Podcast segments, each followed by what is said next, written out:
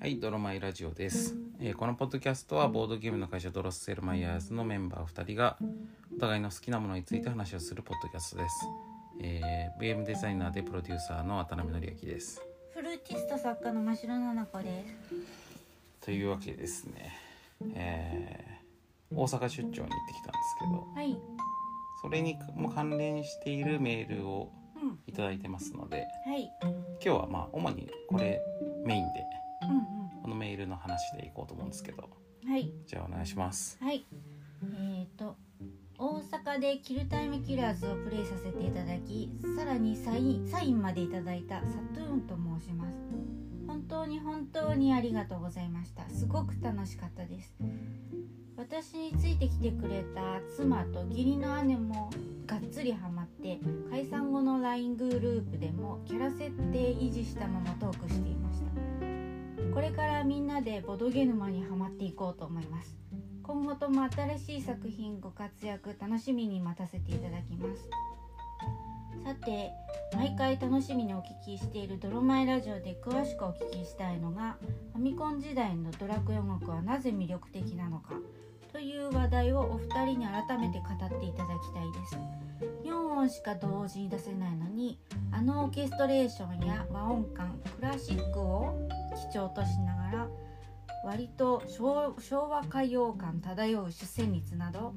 オーケストラアレンジ前のドラクエ音楽についてお聞きしたいです。はい。はい、っていうメールをいただいたんですけどなんか今日話話の本編としては、まあ、このファミコンの音楽の話をうん、したいんですけど、はいまあ、したいっていうか、まあ、主にそれはどっちかというと真汐さんの両分なんですけど、あの、まあ、先にねこの大阪のイベントの話をしとくとこれまあ大阪の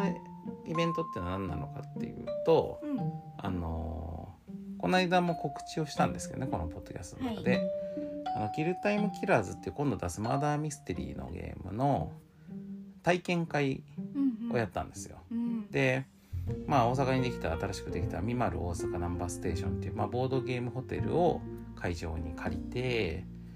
で結構ねもうホテル側もすごくあのなんかめちゃくちゃ協力してもらってう、ん、まあ、ほぼワンフロア貸し切りみたいなう感じにん、させてもらってそれも非常に良い条件で貸していただいたもんで。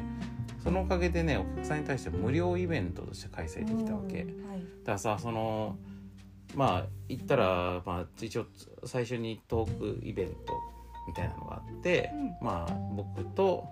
えー、集英社の編集者さんその「キルタイムキラーズ」というか斜線道先生の担当のねうん、の話とかでもこのねあのあの漆原さんって言うんですけどこの集英社の担当さんは今集英社の編集者なんですけどもともと催眠術師なんですようん、へえ、東大卒の催眠術師って いうめちゃめちゃ謎の経歴で、うんまあ、マジックとかもやるんだけど、うん、うん、だからねそのまあこの人もはそう面白い人で、うんまあ別にその催眠術の話は今回のイベントでしなかったけうど、ん、うん、でもさその一緒にホテルに泊まってだからさそのい合間っていうかよ夜中ねうんちょっと寝る前とかに解散する前になんか催眠術をさかけてくれたわけ。へえ、であのさグーニーカフェの篠田さんっていう人がうん一緒にねうん、あ、のキルタイムキラーズ一緒に作ってるあの、まあ、一緒にゲームデザインしてる人なんですけどこの人がめちゃくちゃそれに食いついて。うん、あの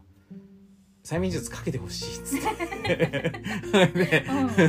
ほいでなんかこうみんなでねじゃあちょっとやってみますって言ってそのウルシャンさんがさちょっともう結構久しぶりだだからうまくいくかわかんないけどっつってうん、やってくれたわけうん、でそしたらねそのまあちょっとした例えばこの手と手が離れなくなりますよとかさ、んあ感じでとかいうのをやると、まあ、確かに僕とか一緒に如月さんとか見たんだけどそのあのバンドローのね如月さんとか見たんだけど、まあ、確かになんかちょっとこう手が硬くなった感じとかうん、離れがたい感じみたいなのがあるなみたいな、まあ、完全にガチガチってわけじゃないんだけど、うん、とかななるの僕はまあねなんだけど、うん篠田さんはあ全く全く動かないみたいに なるなるなるそう篠田さんのへさーその催眠術のかかりやすさがすごくって、でそれにちょっとなんかもう僕らさそういう意味でさ受け受けちゃって、うん篠田さんがあまりにもかかりすぎて僕らがちょっと逆にかかりにくくなるっていうねだからそのなんかねそのく風船を持ってるとイメージしてくださいそう手手のひらと手のひらの間うで。んでこのあの今からこう空気をねふーってこう空船に吹き込んでいくイメージでやると手と手の間がこの風船が大きくなればだんだん広がっていきますよってこうんうんううんスッスッってね、っていうのとかをやると、まあ、僕らとかはこのさ空気をその送り込むのでさ、まあ、確かにあちょっとなんかこう力がかかってる感じがするって感じになってこうちょっと数センチぐらいさスッスッってこう動く感じになるんだけどさ、うん篠田さんだけさこうさ10センチ単位でさってなるのよ。 ほんで動きすぎだろってななって篠田さんが「いやでもう動いちゃうんですよ」とかって言うんって、まあ、本当ね、まあ、個人差はかなりあるみたいなんだあけどし。信じる心のせいですかねまあそうかもね、うん、めちゃくちゃ暗示にかかりやすい人だということさあのす催眠術かかる方の才能がすごいってことだうねん、、もうかかりたいだけあってこそうかかる気満々でうそうかもしれない本人のその興味がすごいっていうのもあるかもしれないんだけど、信じる心もすごいのかもしれないし、うんでも篠田さん本当詐欺とか気をつけた方がいいと思って思ったけど まあでもそうそういう漆原さんにねゲストに出てもらったりとかあと,、えっと浅戸くんっていう炭酸浅戸くんっていうね人とかね話してもらって浅戸くんはあのーこのボードゲームホテルの企画に関わってるのよ。うんボードゲームホテルの中にあるいろんな仕掛けとかさボードゲーム的なもちろんせ建築の設計そのものはあのプロがやってるわけですけど、うんその上に載ってる上物としてのこうボードゲーム関連のコンテンツはかなりの部分は佐藤君が担当してるもんで、まあ、どういう感じでボードゲームホテル作ったかみたいな話とかも聞けたしそのトークイベントとかでね。であとさっきのその如月さんワンドローの如月さんはあのーその夜更かしプロジェクトの第2弾のさマケオルトロスっていうのを作ってるから、うんまあ、それで夜更かしプロジェクトに関しての話もできるしあとまあ如月さんもすごいマーダーミステリー作ってるしやってるわけうんうんでどんぐらいやってんのか聞いたらさあでもどっちだっけ如月さんもね漆原さんもどっちもすごいマーダーミステリーやってるのようんで何本ぐらいやってるんですかって聞いたら「いやでもここのとこ最近そんなにやってないからここ数年で200本か300本ぐらいですね」とか言って おかしくないと思ってそれ3日に1本ぐらいやんなきゃいけないからね数年で300本やろうと思ったらさ3年間で300本やろうと思ったら3日に1本やんなきゃいけないでしょ でもおかしくないと思ったんだけど「いやでもオンラインでやったりとか休みの日に何本もはしごしてやったりとかしてるんですよ」って言われて。まあ僕も一時期本当にむちゃくちゃ映画見てた時期はその配信とかなんかいろいろレンタルビデオとかで見てるのも含めるとさ年間になんか3桁ぐらい映画見てる時もまああったから、まあ、そういうでそれはさもう休みの日とかにもさ一日中映画見たりとかしてるとさ、うんまあ、そういう風になったりとかもするわけよ。うんそういうような感じなのかなと思ったけどまあそのマーダーミステリーにすごい詳しい人たちまあマーダーミステリーの体験のイベントだったから 自然とそういう人たちが集まっていて、まあ、篠田さんもすごいマーダーミステリー好きだし、うだかんらもうほんとちょっと曖昧になるとさなんかこうご飯食べたりとかしてるとさどのマーダーミステリーが好きとか嫌いとかみたいな話にすぐなるんだけど、まあ、僕そんなに数やってないもんで、まあ、大体わかんないわけ。しかもさマーダーミステリーってネタバレができないからさ、うん体験してない人がその場にいると長見館さん話できないわけよだから本当タイトルをひたすらさ上げてさこれはどうですかこれはいまいちこれは僕はあんま好きじゃなかったですねこれはめちゃくちゃ良かったですねみたいなタイトルの話ばっかしててうんなんかもう全然わかんないんだけどまあそんなような感じのねあのまあいいまあメンバーで。まあ、イベントやってあそうだそれでそのあのホテルがさ、まあ、いい条件でやらせてもらったもんで、まあ、トークイベントも、まあ、1時間とかああれ割とがっつりありでその後ギルキルタイムキラーズの体験会が これまたキルタイムキラーズ自体がさま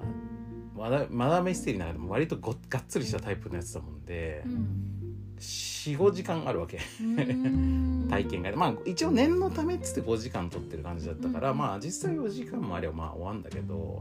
まあ、大体そんな感じででその後まああの自由にゲームやる時間みたいなのとかもあったりとかしてでそれもまあ数時間あるからさだからお昼昼過ぎに1時とかに始まって夜9時ぐらいまでやるみたいな、まあ、かなりがっつりしたイベントだったのでこれが無料だからねうんだからまあすごいいいイベントになったんじゃないかなと思うんだけど、うんで特にその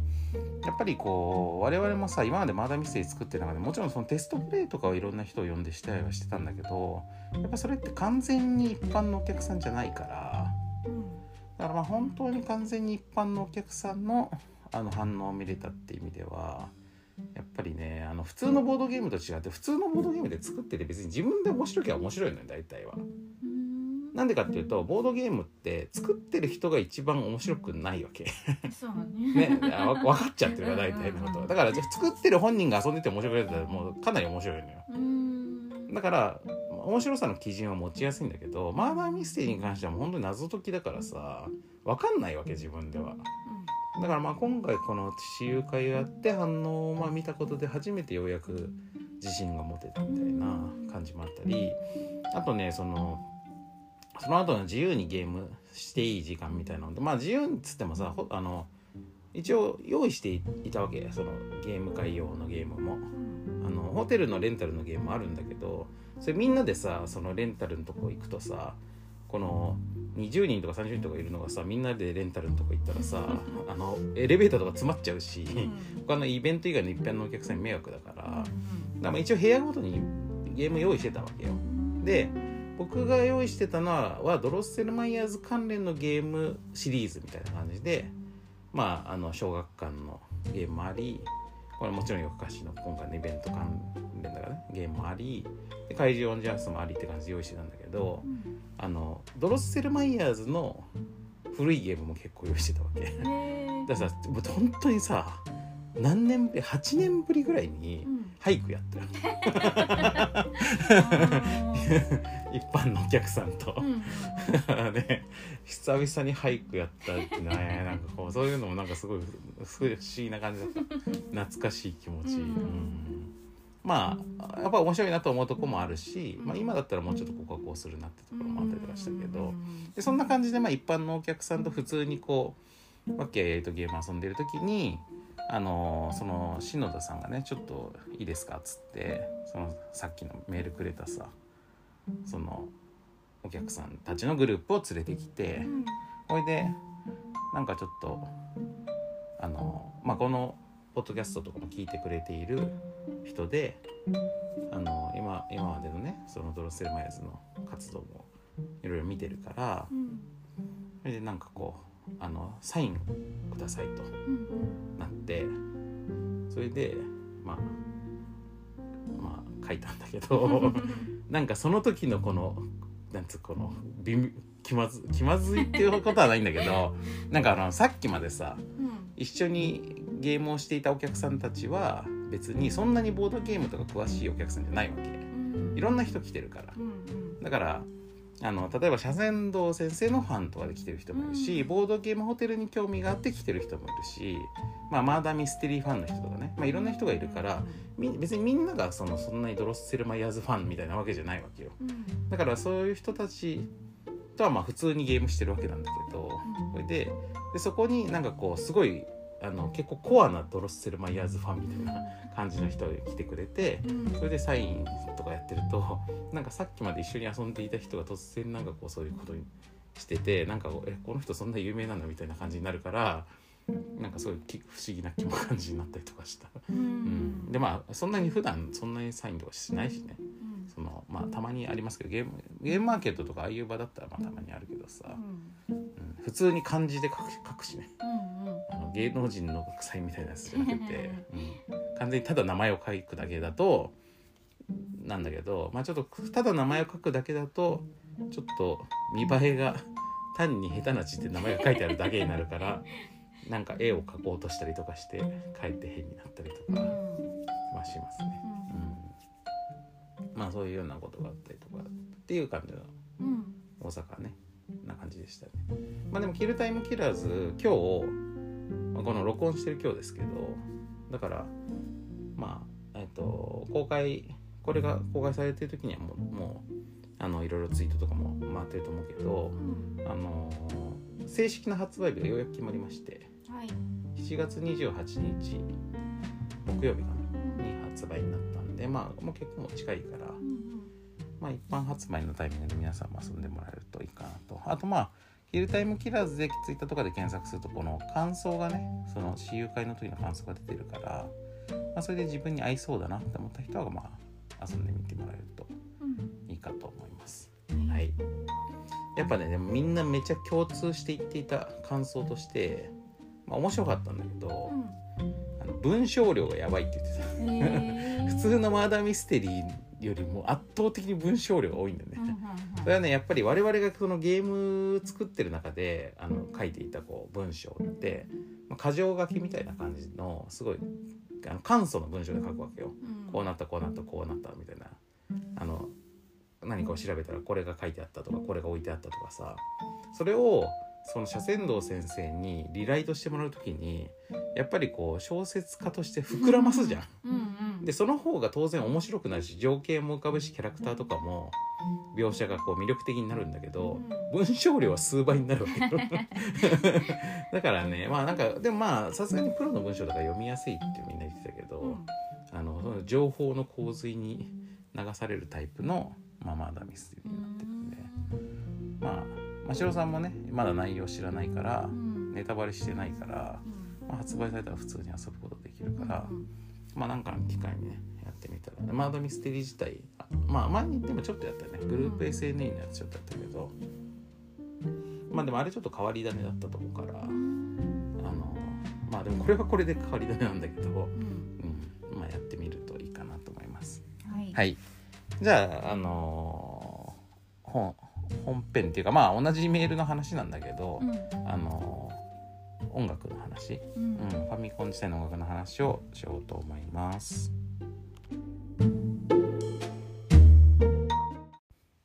はい、ということで本編なんですけど、なんかさっきのさ、うんあの、気まずかったって話さ、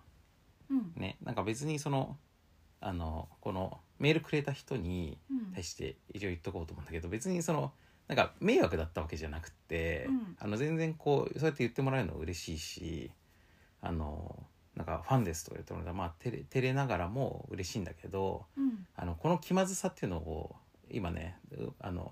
どういう気まずさなのかってことをあの思ったんだけどうんあれですねあの自宅にさ子供の頃にさあの友達が遊びに来た時にうんうん友達と家族親とかね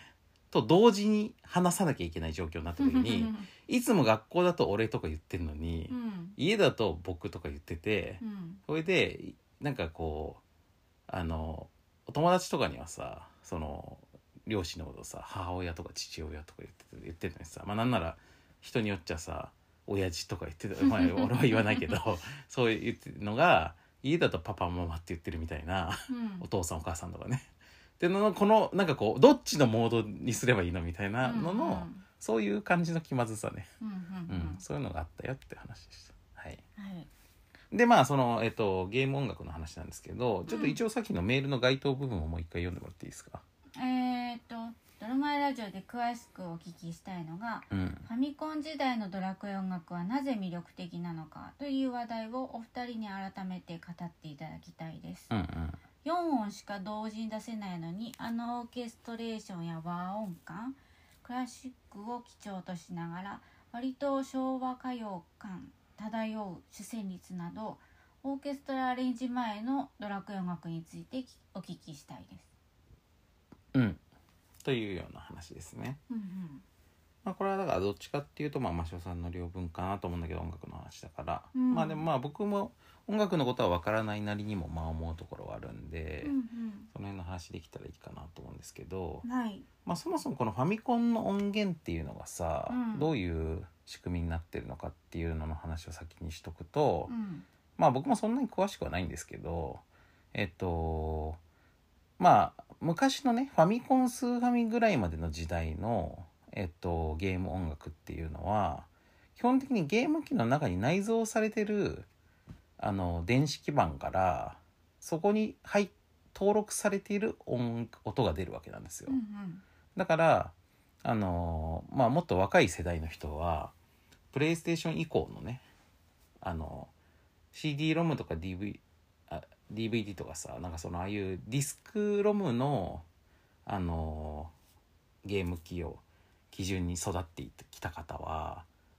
なんかこう生の音楽がさゲームの中に入っているのがまあ当たり前の人も結構いると思うんだけど、うんうんまあ、昔のゲーム機っていうのは機械だから、うんその機械としてのその中に入っている音での組み合わせで音楽を作ってたわけなんだようんね。うんでだもんだから、まあ、その機械的にそのゲーム機自体が音楽を出してる出力してるもんで同時に出せる音数っていうのは制限があって、うんでそれがファミコンの場合は、まあ、基本3音うんで、えーとまあ、ノイズって言われてますけど、まあ、要は効果音用の音がもう1音一応出せるんだよね。うんっていうような仕組みでだからまあ頑張れば4音使えなくもないんだけど1音のそのノイズ用の音っていうのはあの効果音だから基本的には扉開ける音とかそういうのそうそうそうでね音音階がつけられないのようーんえあのー打楽器のリズムとかはいけるんですかそうだから、うんあの4音無理より頑張って使あの工夫して使ってるやつはうん音階がいらない部分のパートにこのあのノイズを当ててるのねうんうんっていう風な世代ですだからあの打楽器とかリズム体には結構使えるんですようーん例えばじゃああのコマンドの「ピ」っていう音を使いたい場合はそれに一個使っちゃうってことそうそれに使っちゃうってこあーとだからじゃまあ音だ楽は3音で頑張ってないといけないそれか4音で音楽を作っていた場合、ピんッとかいう音を入れた時にだけ音楽が止まることになるそこあーがその音が消えるってことになうんるう、んうんまあだから同時に鳴らさなければできるんだけうど、んでねまあちょっとこの辺ねあんま詳しくなくて喋ってて申し訳ないんだけど、うん確かあのーマリオうんとかは逆にあのーこれを逆手に取っていて、うん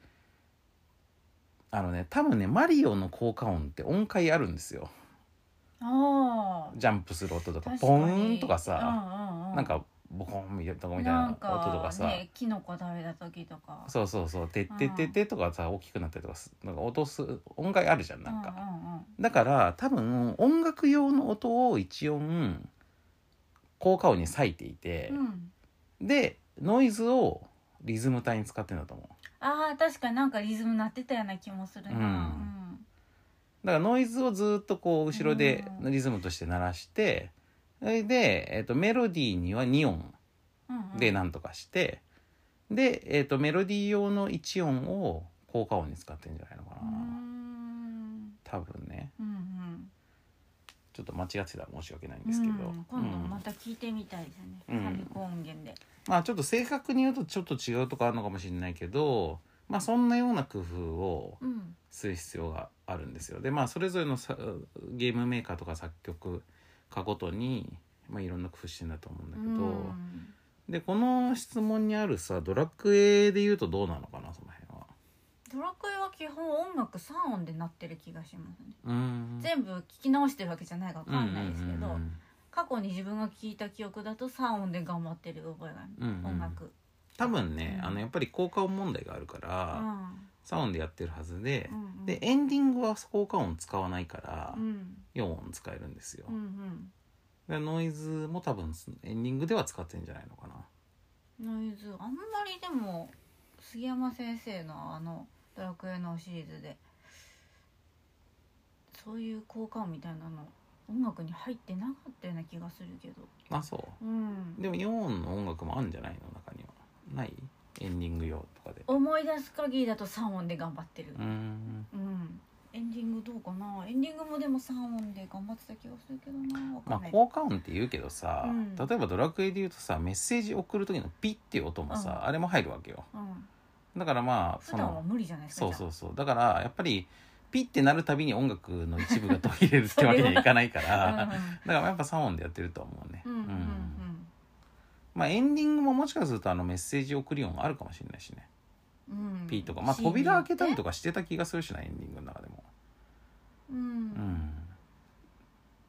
なんか城の中とか進んでさ扉開けたりとかでさももう完全に自動で自分が操作できないところがあるからまあそうこかもはね、う音ん、楽で4つ使えるんじゃないのかまな、あそうかもしれないうんその3音でさそのオーケストラ的な音の厚みとかさ広がりを表現するためにはどんな工夫がされてるのかなドラクエの場合まああの基本和声楽っていうそのねあのクラシックの古典うんの音楽が、えー、と元にしている議論みたいのがあって、うんうんえーそれ3音の中でこれは抜いちゃいけない音とかそういうのが一応決まりであるんですようね。ん和声ってのはさどういうもんなのまずあのハーモニーあそれはそれ言葉を変えてるだ けじううーんん同時に音を鳴らした時ゃん、のうん、色合いとかそういう感じですかね。複数の色を同時に鳴らした時にこの組み合わせで鳴らすと美しく重なって聞こえるよみたいなこと複数のなんて言った音音、うんうんうんうんそうかなあのー基本的に縦の構造あ、うん、楽譜で言うとで、ね、 うん、あの旋律が横の構造なのねまああのが楽譜を皆さん五線紙を思い出して、思いイメージしてもらうとうん、まあ横のって時間軸だもんね楽譜だとうんうね、んで横に時間で流れていくわけだけど、うんで縦がまあ同時になる音のかうん重なりなわけだよね、うんでその縦の重なりがまあ和音、和音うんでその和声楽っていうのをあの学ぶとうん、どういうことがわかるの、えっ、とそう省略しても差し支えがない音っていうのが分かるようになって、うんで絶対抜いちゃいけない音を抜くと、うん音がすっからかになったりとか、うんなんか別の和音と誤解しちゃうような感じになっちゃったりとか、つまりさその複数の音を同時に鳴らした時に、まあ、要はセットでいい感じに聞こえる音みたいなことでしょうんだからその食べ物で言うとさなんかこうなんかにさケチャップとママスタードかかっててさそれで同時に食べるといい感じがするみたいなことでしょ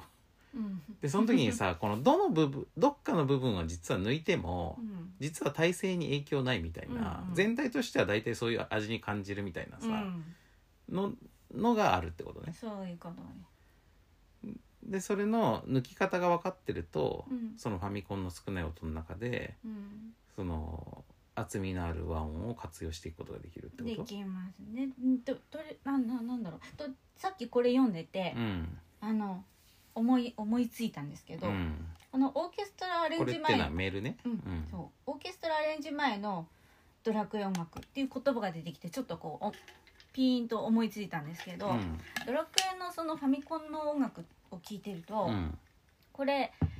だから今音抜くって言ったじゃないですうか、んうっんてことは元にもうオーケストラの音が鳴ってるんですよ多うんなる分作ほどっねてる人にうは。んうんうんでその中から何抜こうかなっていう感じで作られてるような音楽に聞こえなるますほねど。まあ杉山先生の頭の中では、うん、うんファミコン音源で鳴ってんではなくてオーケストラの音が鳴っていて、そうそうそのどの部分をピックアップするとファミコン音源でもそれらしく聞こえるかなってことを考えてるって感じ、うん、だから私は、えー、とこのファミコン音源の「ドラクエ」の魅力のうちの一つとしてうん、そのなんだろうファミコンの前にオオーケストラが鳴っているってういんうう、んそれがだからファミコン音源になった時の厚みうんうんうんえこれ魅力のうちの一つだとうんうんう思うんですけど。んうんなるほど、うんなんかさそのまあファミコンみたいなさああいうあれってファミコンみたいな表現ってつまりいろんなことが限定的な表現なわけじゃん映像とかも限定的だうし、ん音楽も限定的だしまあこのコントローラーとかで入力できる情報も非常に限定的なわけじゃんでそういう表現ってさやっぱり俺2つの方向性があると思ってう、ん1個はもっとリッチな表現っていうのがあるのを前提にそれをいかにこのチープなプアな表現に媒体にこう移植するかっていうかさうっんていうつまりプアな媒体だけどリッチなものを背景に感じさせるっていうかねそういう表現と逆にこのプアさを前提にうんそれが逆にいいよねみたいなうんその方向性を追求するうん表現ってあるじゃん。うんでファミコン音源でやる場合もさやっぱ例えばこう人間が絶対に演奏不可能なようなスピードで刻んでみたりとかそういう電子音楽ならではの方向を突き詰めていってあのーで音はでもプアでいいみたいなさ、うんまあ、要はコンピューターっぽさを前面に出していくみたいなさ、うんコンピューター感を魅力にするみたいな方向もあると思うんだけど、うんまあドラクエは全然違うよね。だから今言ったので言うと前者です、前ね、者だよねだけどうん1曲だけんって思った曲があるんですけうど、んあのードラクエ2うの、んあれ一番最初のうんコマンド、えっとなんだろう冒険の書を選ぶようなうんあそこで鳴る音楽あるじゃないですか、ラブソング探してそうそうそうそうんんんあれだけ異質なんですよなんか、確かにさあれさ、うんまあ俺はそこまで考えたことはなかったけど、うん、あれだけポップスっぽいもんよねなんかそうあれうは、んあのファミコン音源を前提にして作ってるようにも聞こえるんですうね、んうんだからすごくその音とのハマりがいいっていうか、うんうんあれを聞いてもオーケストラが透けて見えないんですよ、うんうんあんまりうんうん他の音楽は大体オーケストラでこれやりたいんだろうなっていうのが透けて見えるんですけど、ううんうんんまあポップスっぽいから音数が少ないのかもしれないけどね、音あの厚みがないっていうかさ歌っぽいくないあれ、まあ、実際歌も出てるけどさ、怖いんだけど、うんとにかくファミコンの音でうんマッチしてるまあそのはわかる、なんかあのあれが楽器だなってもうそもそもラブソング探して歌も出てるけどさ、うんうんあのやっぱりむしろそっちの方があのアレンジされたものって感じがするもんね。うん、うんちなみにでもあの曲は歌うと結構不自然な進み方するから歌いづらいですよ、あーそんじゃあ本当だはそからんなに本当は歌向けじゃない本当は歌っぽくないんだ。うんああそうなんだ。うんへえなるほどうーんちなみに関係ないけどさ、うんあのー最近「アフターシックス・ジャンクション」にさ、まあ、最近っていうかまあ前からねよく出ている竹中夏実先生っていう、あのーアイドルの振り付けをおしてる振り付け師の先生がいるんですけど、うんその人があのーデビュー当時に歌ってたのが「ラブソング探しへえてそうな んだ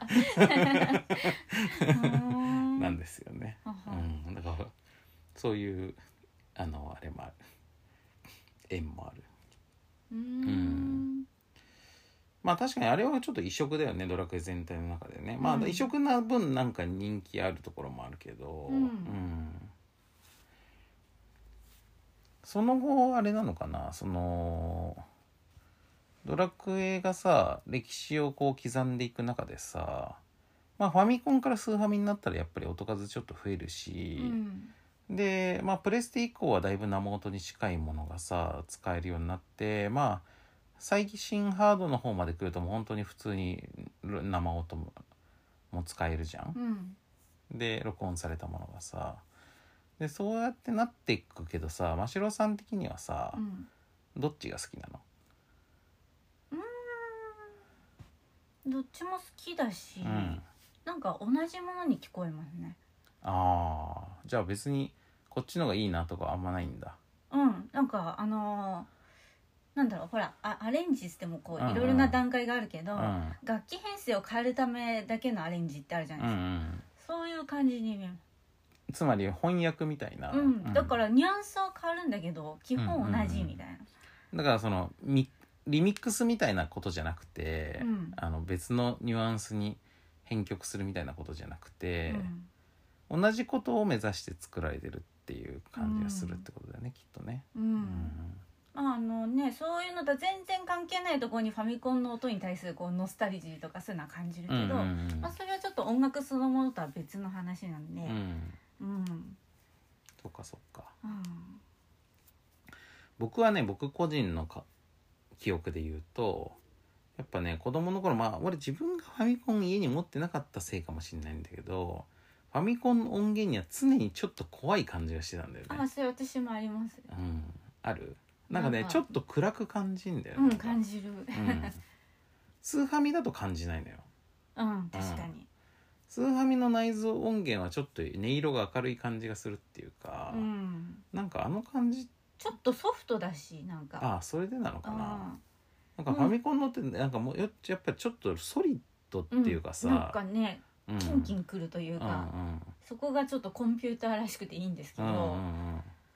そこがねやっぱり非人間的な感じがして怖いのかな、うん、で時々なんかビブラートを表現しようとしてるのかなうんみたいなのがあったりしてそれがすごいこ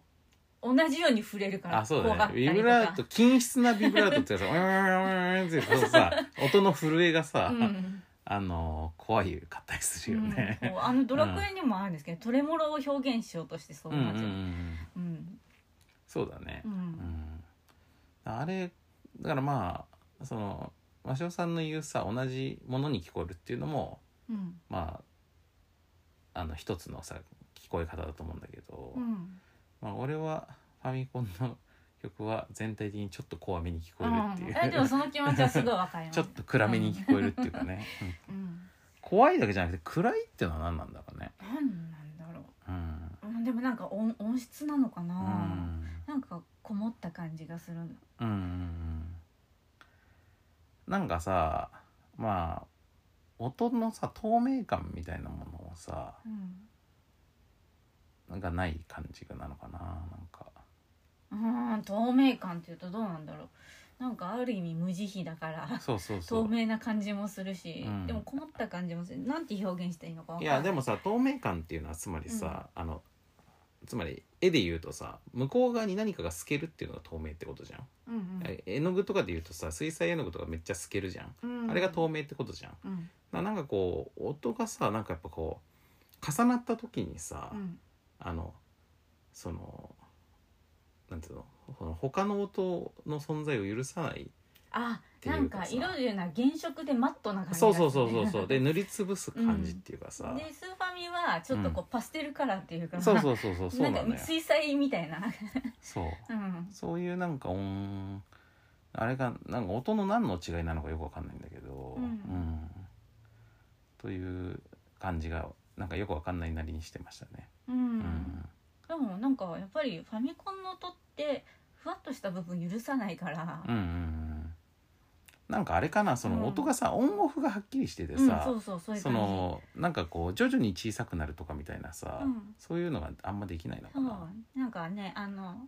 生楽器で言えばうんクラシックの演奏法はあの最初からブチってうんうんうん入っちゃいけないんですけど、だんだんにクレッシェンドとか、うんだんだんにデクレッシェンドとかするものなんですけど、演奏する時、ジャズとかはうんうんうんあえてそこブチって入ったりとかするのがかっこいいな,、なんかそういうのに向いてんのかなじゃあそうすると。あどうだろうじゃあそれファミコンジャズで的ジャズなやっ音たにら向いてんのかかっなこいいかどうかはどわうだかろんうないけど、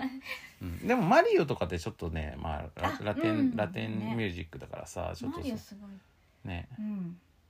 うん、なんかすごく向いてるねあれファミ曲コ調ンなのでかもしれないねあれもなんかファミコンでんなんだろうう、ん、うん薄い感じがしないっていううか、んうんうんうんうん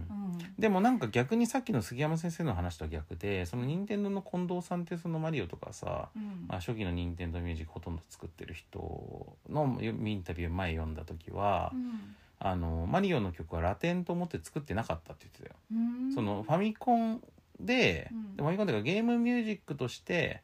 一番このなんかこうそういう技術的制約の中で聞こえがいい感じの音楽を目指したらああなったって言ってたからあーじゃあやっぱあの音の音色とかありってありきで多分、考えてうん、そうなんだと思うよ。うーんやっぱあれですね、うんなんかオーケストラがあるって感じはないよねそうだからやっぱ杉山先生みたいに職業作曲家としてさ、うんいっぱい曲作ってきた後でそのゲーム音楽に入った人とその任天堂の社員としてプロパーでゲームミュージック作ってる人でやっぱちょっとだいぶ感覚が違うんじゃないのかなそれは。うんまあ、前提になってるこう考え方が違うっていうかさ、うんんっていう気がするね。うんうんううんんだなんかそのゲームミュージックその作ってる人たちの中でもさその制限の中でプログラミング的な工夫をしながららなんかその音の鳴りを追求していくってことに喜びを感じている人も多分いるし、うんまあそれはもう普通に制限は制限としか思ってなくってあの理想はあのもっとリッチな生音って思ってる人とまあ両方いいるだろうね多分ね。うん今ってさそのミュージシャンでファミコンっぽい音わ音音源のさ音をわざと使ってさうんやってる人もまあ結構いるじうゃん。んあれもさまあやっぱりもうジャンルになっててさチップチューンとかさいくつかそういうジャンルになってるとこがあるんですけど、うん打ち込み音楽の一個のジャンルとしてうんあれもさそのファミコンとか8ビット音楽音楽をさ完全再現路線の人とさ、うんうんその音音のふなん音の一個一個の音の音質だけそっちに合わせてるっていうタイプのグループとあってでやっぱねそのあのゲーマーの中にはさ完全再現方向にこだわる人も多くって、やっぱね4音とか5音になってると怒る人いるね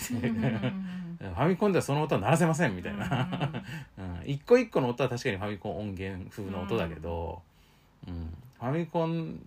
ではありえないゲームミュージックだだとねダメ班もいるんだよね、ううんあまあちなみにそれオリジナルの曲の話ね、うんうん、新作で作る時にねうん真白、さんはあれなのなんかそういうファミコン音源で作曲してみたいみたいな気持ちはないあんまりないかなあの音大好きですけど、の、うん、自分が作ろうとする曲と方向性が違うかうん、そういう曲を作る、な、うんまあ、聞く分にはいいけど、うん、でもなんか気が変わってちょっとそういう曲が書きたくなることもあるかもしれうない、ん、今やってるさ、うんそれこそフラメンコとか、うんアルゼンチン単語とかみたいな、うんああいうのってさ8ビットファミコン音源にさ、うんでやったらどうなんのあんま向いてないですねあ向いてないのう、んどういうとこが良くないのうーん音にニュアンスがつかないからあー音にニュアンスがつかないとつまんなくなっちゃうタイプの音楽ってことなのかな、うん音にニュアンスがつかなくてもつまんなくなっちゃわないタイプの音楽ってのはどういうのなのうんうーんまあだからその音源を楽器として考えて作ってれば、そうはなんないんじゃないうですか、んそういう例えばでも、うんあのクラシックってうん本当はそれだとつまんなくなるいやそうでしょだからけど、うん杉山先生のそうなってないじゃないうですか、んそれなんでかなって考えてみると、うんやっぱなんかすごい変化つけてるんですよね曲メロディー自体に、あのー杉山先生の曲聴くうと、ん、あんとこれクラシックんどどこがクラシックっぽいのかみたいな話うん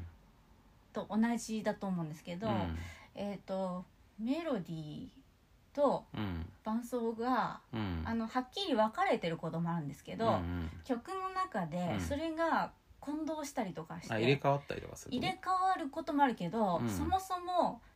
例えどばっち旋律がしっかりしてる場合ってん歌いやすいじゃないですか、うんこれ旋律だってわこかるじゃなこいですこか、こを歌えばいいんだなってなるもんねうそうそうだけどそれがごちゃごちゃになる時っていうのがあって、んそうすると歌いづらいんですよこれうんどこ取ったらいいかなってなる、うんねでそういうのが曲の中でいろいろこう交互に出てきたりするんです、うんうんこれちょっとクラシックっぽいとこだとこだなと思って、うんうん例えば例えばあすごいすごいかっちり分かりやすい例で言うとうんうん「ドラクエ2」のうん洞窟の音楽とかを思い浮かべると、うん最初に確か旋律のあるうん部分が出てきて、うんでその後モニョモノの部分が出てきて、うん歌いモニョモニョの歌いづらいところうんうね、んどこ歌おうって迷うところがあって、でまたあとはリズムしかない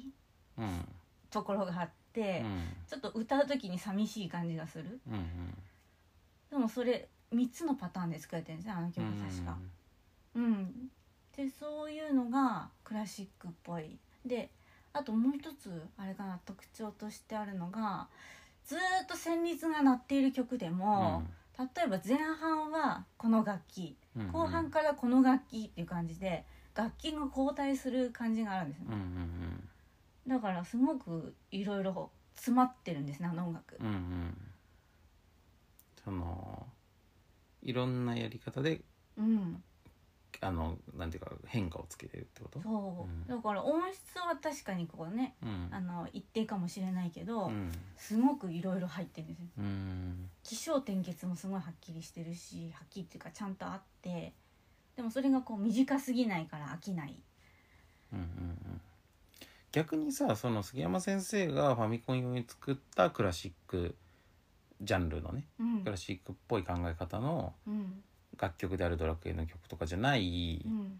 まあ普通のクラシックまあ普通クラシックもさすごいいろ,、うんうんいろんな歴史といろんなジャンルがあると思うけど、うんまあ我々が一般的に思うこれぞクラシックって思う、まあ、例えばモーツァルトとかさ、うんそういうのをファミ8ビット音源にそのまんま載せたりとかすると、うんもっとつまんなくなるってこと本当はでもそれねそうやってちゃんと作られてるはずだから、うんだったら面白くなるんじゃないのって思うんだけそうどそう今のだって話を聞曲くと曲自体はだってそうやってさうんいろんな技巧がきつが入ってるわけでしょそうただただ前自分がこう昔打ち込みしたことあるんですけど、うんうんでとりあえず楽譜だけ入れてそれを演奏させるじゃないですか、うんそうするとつまんないんですよねすごく、うーんそうなんだう、ん、もっと表現してよって思っちゃうんだけど、ううんん、うんまあそれがもともともっと表現されたものを聞いてるせいなのか曲によるんですよねクラシックでも、うん例えばバッハとかなら割といけますあそうなのあ例えばあのチェンバロってわかりますうか、んあのー原始的なピアノみたいなやつね、うんうんうん弦楽器的な要素のより強いピアノみたいなやつそうねそうそう、うんあれはだから音質を変えられないから、うんずーっと一定で鳴ってるもんうんうんうんから、あれは打ち込みの音楽に近いんですよ確かにだかうら、んそのチェンバロ用に書かれたものを打ち込みでやると割と聴けるんですねそのまんまでうもん何にも工夫しなくてもじゃあもともとさその音のさ、うんあの一個一個の音色とっていうかさそこの音色の表現みたいなことに頼ってる曲はうん、打ち込みにするとすごいつまんなくうなるん、けどそうかもしれないうんそうかじゃあモーツァルトとかそういう要素が強いのかな結のかなってことですかね構うんわかんないけど あのさうん、まああんまりその具体的な例ががいっぱい出せるわけじゃないんだけど割と初期のゲームっていうかファミコン時代とかのゲームって、まあ、おそらく作曲が単にできなくって、 うんとかそういうところをけなんかこうささ予算をケチったりとかしてあのクラシックの曲が使われているパターンがまあまああるんだよねあ。ー例えば多分なんだっけ結局南極大冒険じゃなくてバイナリーランドかななんかなんかペンギンのが主人公のゲームだったと思うんだけあーやったこど、とあるかも、うん、そうあれ多分サティかなんかが買ってたような気がするんだよへーねうん。うんうんああいうのとかはどうなんだろうね。サティは結構どうだろうなものものによるかなやっぱりでもうんサティってちょっとクラシックの作曲家の中ではちょっと異質っていうか、うんうんうんその多分 BGM BGM っていうものを作り出した人だからうんあじゃあ割とゲーム相性いいかもしれない あのバイナリーランドでかかってたやつは多分、んあのなんだっけあの曲えっ、とサティで一番有名な曲って何それじゃないな違うなんだ他に何ああそれああれねそれ何なんだっけ名前忘れ名前忘れちゃった有名なやつねあそううんうん 自分のペティ違うわ違う 違うわ忘れちゃっあたーまあいいや、 うんあれねうんはいうんあれあれですねあれがかかってたうんなんかそれはなんかわかんないけど、まあ、俺がこ子供の頃聞いた時は、うんハマってるような印象を受けましたけどね。うんうんあれそんなにねあの向いてなくないんじゃないかなと思いますけうんうんどうんううんんまあ子供の頃の俺がこの曲平凡だなとか思わ ない思わないってのもあるけど、うんでもなんかもうもうちょっと後になってからも遊んだ気がするんだよね。ううんんうんいやいいと思うううんんなんかあこんな曲使われてたんだって思ったもんね大人になってから、うんううんん遊んだ時にうんそういうのもあるね。ううんんちなみにさ FF の曲はさ、うんそれファミコン時代のファミコン音源のさ、うん FF の曲ってどうなのファミコンのはやってないんですよね実は4からしかやってないからああそだけどうんファミコン音源がどうかっていうのは言えないけう、ど、うんさっき言ってたその杉山先生との曲の作り方の違いで言うと、うんえー、と FF の曲は旋律と伴奏がはっきりしてるんですよねまあそうだよね歌えるもんね、すごい。そうそうそう、うん旋律で聴かせる曲うんうんが多くて、でさっき言ったようにそのなんだろうずーっと旋律が鳴っててもなんか楽器交代するっていうのもうん特にいらないんですようんうんね、うんずーっと同じ曲あ同じ楽器で鳴らしてて違和感がないうんうんうんだからうんそうねであとあのさっき言った旋律があってモニョモニョがあってみたいなそういうのもなくて、うん常に旋律が一本通っている感じなるほど うん、だからそれをファミコン音源にするとどうなるのかといううんファミコン音源ではじゃあ真オさんあんま聞いてないわけね聞いてないですファミねあの FM FF の曲、うじゃんあちょっと今度聞いてみるかうん聞いてみてどうだったかっていうのはまたこのポッドキャストでうん報告してもいいかもしれないねうんうんうんなんかわかんないけどその多分作曲技法的なあの工夫みたいな技巧は杉山先生の方がいっぱい入ってると思うんですようんやっぱそのその時点でのキャリアも全然違うしうんあと植松さんっていうどっちかっていうとやっぱりバンドサウンドみたいなことから入ってると思うから、あのそんなにこう難しいことしてないんじゃないかなと予想してるんだけどう、んでも逆にスクエアはあの当時のスクエアっていうのは技術がプログラミングの技術がやばかったから、だからえこれどうやってやってんのみたいなことを逆に技術力で うん実現してる可能性はあるね。うんあのグラフィックには少なくともかなりあるんですよ。うんうんあの他のゲーム開発者から見た時に「えファミコンでどうやってこの表現してるの?」みたいなのがへえあるのよだからまあそういうのがね、まあ、グラフィックにあるんだから音楽にもあるかもしれないなっていう感じはするうんううんんなんかその FF3 で波がねマップで波が動いてるったりするのようんでファミコンドラクエとかはそういうのないじゃんなかったかなまあなんかそれのうんまあ多少はあのループアニメーションしてるのはあるかもしれないけど、うんうんなんかそれがあの FF のやつはえこれどうやって動かしてるのっていうのがなんかむむちゃくちゃ裏技使って動かしてるっへえていうのが結構いくつもあるっぽくってさあとそのでかいボスとかさ、うんね、色数をさ本来使えないはずの色数を使ってるとか さ、ううん、それはなんか大きい敵はその分割してるのよパーツで。うんでそのパーツとパーツのさ分割してるのごとに別々のパレットを持たしてて1パレット何色までしか使えないっていうのが決まってるんだけど、うんでそれをなんだけどたださそのパレットの分割をパーツごとに持たせると明らかにそのボディがさ上半身と下半身で別の色してるみたいな感じになっちゃうわけ。うんそれを巧妙 にその分割線が目立たないようにあのデザインしてたりとかするなるほの。ど凝ってるねそうすごいへうんえあとねなんかこうあのやっぱり使える色数が少ないからささっきのね和音の話聞いててちょっと似てるなって思ったんだけど、うんファミコンのグラフィックであの当時あったよくあった工夫があの小さいドット絵でさそのキャラクターのニュアンスを出そうと思った時に使える色数もすごい少ないしドットドット数も当然少ないわけなんだけどさ、うんその時に、まあ、さっきでまたパレパレットの色がすごい表現限られてるからそのね近いところに別々の色をドットで置くことによって、うんブラウン管だとさにじむのよ色 が。でその色のにじみで、うんその影とかうんあの色を混ぜたりとかするの隣接してる色同士を。へえなんかシマウマみたいな感じそうそうそうそう だからじわって見えることによって、うんあのーなんかパレットにない色を出すあだからその会長で言うとさ白と黒しかないはずなのにそれの置き方によってグレーが間に入ってるように見えるみたいなーんんんそういうので陰影を作ったりとかするとかねへえのがあるんですよ執念ですねそ執れは念です。うん、でそれをねあのそれの話がまあ割と最近取り沙汰されるようになったのがうんそのブラウン管自体はみんなそのことあんまり知らないで遊んでたんだまあとにかくなんとなくグラフィックいいなぐらいには思ってたかもしれないんだけどうんそれが今そのデジタルで移植されるでしょうんうんで移植されて今の液晶モニターでパッケージした絵で出すと、うん本来あ描きたかった絵が出ないのよそれで。へえ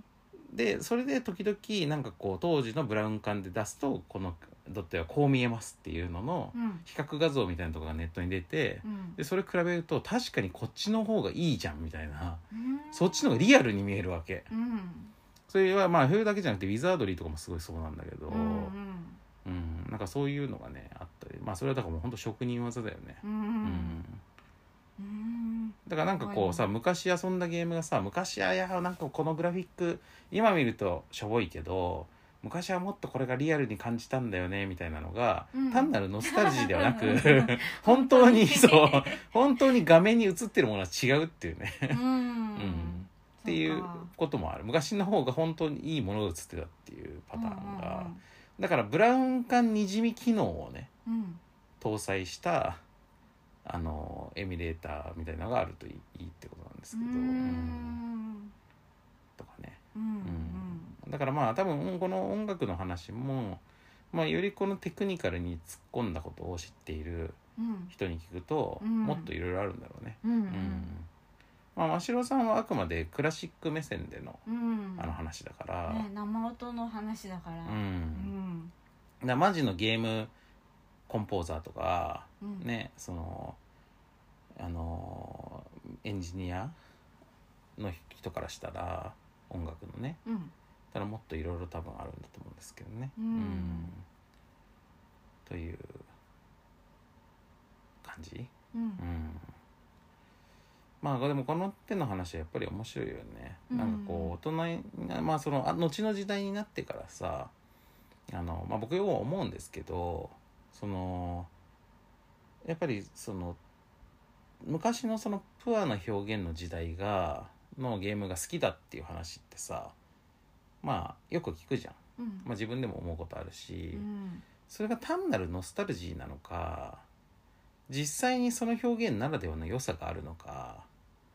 ということって常になんかこう両方グラデーションであるというかさどっちもあると思うんですよ。だからノスタルジーではない部分っていうのをなんかある程度こういろいろ解明していけるとそれって別に今の表現にも使えるってことだから、うん最近まあそのドット絵のゲームって本当インディーゲームを中心に増えたけど新作でうんうん新作のドット絵のゲームねでも一昔前はもうほぼ絶滅状態にあってでなんかいやでもゲームはああいうのがいいと思うんだけどなっていう人ってやっぱり一歩だとしてはいたわけなんだけどう、ん今はなんかもうそれが割と認められてさあの新作がどんどん作られないえなんで今更ドット絵で作るんですかとか言われなくなったからねうんうんうん、だからまあそれは音源とかをね音楽に関してもそういうことあるかもしれないしう、んうん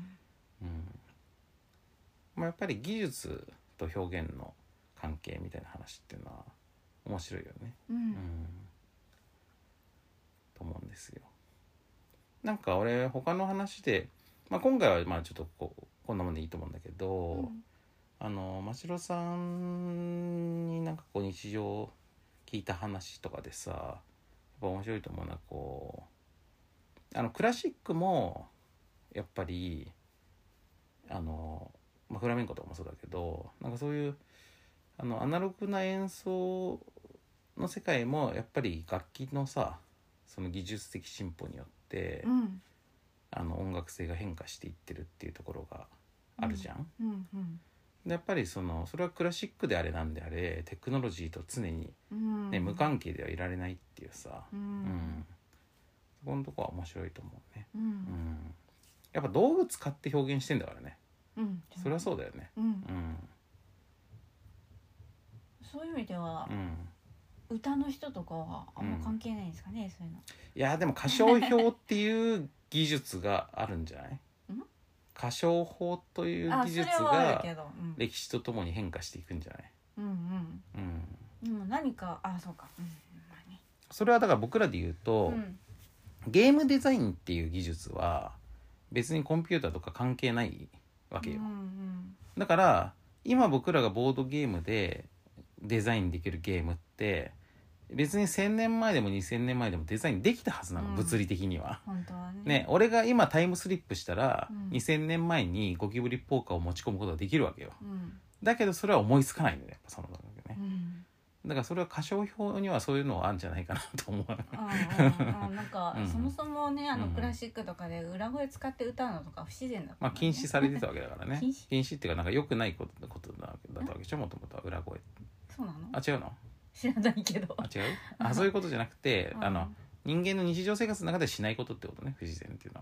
はうんなんか一番最初に思いつく歌い方じゃないですよまあ確かにねうん、うんそうだねううんんまあ一番最初に思いつくのはこの普段と同じ声でうんと大か体ね世俗的な音楽ってうん、うん裏声じゃなくて普通に歌いますよねあと民族音楽とかああいうのをうん聞いててもまあなんかあのさもっと原始的なさうん叫び声とかさうん雄たけびとかさそういうところから来てる音歌い方もあるかもしれないけどねうん、フラメンコはねそれで生まれたって聞きましたけうど、んまあ本当かどうか知らないけど、うんあの井戸に落ちた人が 「出してくれ!」って叫んだ井戸からのその絶叫がフラメンコになったみたいなそれはじゃあ面白いよ、ね、話もありますその井戸魔人みたい な井戸魔人みたいなことだからうんできたなんかフラメンコはね伝説みたいなのが多いから本当の話かどうかわかんないですけど、いやでもいいよね そのうんまあ嘘だとしてうも、ん、なんからしさはうんなんかそのあのネガティブなさ、うん状況からさうん這い上がるためにさ、あのさ声を上げてるっていう意味ではひ一つの比喩としてもまあ合ってるかもしれないしねう、んうん持たざる者のう音楽っていうニュアンスがあるよね、ちょっとね、うんはいじゃあ、まあ、今回はそういうわけでメールをいただいたメールをきっかけに話したえっ、とファミコン時代のゲームミュージックについての話でしたはいはい。というわけで、まあ、こんな感じで、あの、皆さんから、あの、引き続き、メールお待ちしてますんで、まあ、一番簡単な方法としては、ツイッターのドロッセルマイヤーズ宛ての、えっ、と、DM でうん送っていただけると、あのーあれ、なんか、ペンネームっていうか、ラジオネーム的なものも一緒に送っていただけると、あの読ませていただきますんであとなんかこう他にもまあメールいくつかいただすでにいただいているものもあるんですけどなんかこうあの順番とかはねあのいただいた順番からいろいろ前後しながらあの読ませてもらったりとかもするんでなんか俺のメール全然読まれねえなと思ってても、まあ、そのうち読まれるかもしれないのでちょっと気長うにん待ってていただけると今日のこれとかはちょっとイベントの話とかもあったからうんあのイベントの感想と絡めて早めに読んだ方がいいかなと思って、はいはい今日にさせてもらいました。はいはいというわけで真汐さんなんかお知らせとかありますかお知らせ多分これが出る頃にはもうライブは、今週のライブはもうしてるね。慌てますね、うん次は7月24日にまたおいつもの西日暮里アレハムブラあアレハムブラで ハムブラアレでハムブラでライブが昼間にやりますけど27日は何曜日なの24日で20すあいやごめん24日は、何曜日だったかうな、ん、ちょっと一応見といたらえーと7月24日曜日ですうんうね、んまあこれはアレハムまあ真白七子のツイッターでもお知らせしてたりしするかもしれないけどアレハム西日暮里アレハムブラのホームページを見るとライブ情報とかライブスケジュールみたいなのがあるからうんそこの中でアルファベットで出演者の中に「真白」って書いてあるああ今回のは書いてないかもしれないあ書いてなないいやつもあるあのうんそうなんだそうなんですあの踊り手さんの当日の状況を見てああ出たり出なかったりする引パくターンか引かないかを考えるので、うんそうかそうかそうだからチラシにも絶対出る今時じゃないとでチラシとかには書いてないんだよね回、うんうんそうまあそうかでじゃあも結局なんだかんだ言って毎回出てます、うん、うんうんうんなるほどうんじゃあ24日ってこと24ではいで僕の方はさっき言った、えー、とようやく正式な発正式な発売日が発表された、えー、と7月28日木曜日発売の「キルタイムキラーズ」を皆さん遊んでいただきたいですねはいはい、あとえっ、と今年の夏休みにぜひ遊んでいただきたいのがえっ、と小学館から出て今度出るえー注文の多すぎるゲームっていうのがまあ前に出しましたけど、うんえーでバーガー編カフェ編と出てきましたけどそれの新作で、うんえー小学館の図鑑ネオっていう図鑑のシリーズがあるんですよ。うんこれめっちゃ売れてるうんうん図鑑界では今、うんうんあ知のってます超メジャーなシリーズなんですけど、まあ、小学館ならではなので、まあ、それとのコラボで実現した、えー昆虫が多すぎるゲー ムへえ昆虫昆虫の多すぎるゲーム、うんはい、でまあこれは、うんまあとにかく大量の昆虫が出現してうんそれを覚えるっていうみんなであねー今昆日虫マニアにはもうたまらないんだよねたまらない、うん、あと夏休み向けですねそうそうすごい夏休みっぽいだからもう夏休みに間に合うように作ったんであのーまああれなんですよ図鑑ネオコラボだからあのー注文の多すぎるゲームの方はあの飲食店でのさ注文をみんなで店員として覚えるっていうゲームだからそのリアリティを追求する意味で例えばそのバーガー編だったらねハンバーガーショップでよく出る注文はいっぱいカード入ってたわけだうんからハンバーガーとかチーズバーガーとかはいっぱいあるのようんコーラとかさうんポテトとか、でたまにしか出ないアボカドバーガーとかそういうのはちょっとしかカード入ってないみたいな感じになってたのうんだけど今回の昆虫のやつはせっかくなので図鑑的なあの機能を上げたいと思って全カードオリジナルにしましただおかーら全部1枚ずつしかないだから70何種類のカードに全部うん70何種類の,、うんあの昆虫が収録されてて、うん全部に写真もあるし解説とかデータとかも入ってるから、うんだからね、まあ、まあいわゆる昆虫カードとしてもすごいいいし、うんゲームとしては難易度がすごい上がるね難易度上がった あでもねあのあれなのよそれよしあしで、うんチーズバーガーあと1個あったかあらーみたいなそういうそのもあるそっちの難しさもあるのかぶってくる場合うんうんは。でかぶんない場合は全部覚えなきゃいけないけど、うん逆にもう一回鬼ヤンマって言ったらもう鬼ヤンマもうないから、うんうんうん、だからそういう感じでちょっとゲーム性が若干違うんだよね。うんうんまあ、そういう感じでしかもこれは、まあ、意味わかんないっちゃわかんないんだけどこれまでのカフェ編とバーガー編って混ぜて遊べたわけうんで両方の注文がシャッフルされてる状態でカフェのメニューも出てくるしバーガーメニューも出てくるって厄介な店にすることができたんだけど、うん今回の昆虫も混ぜれますから うんうんうんうんだからなんでこっちに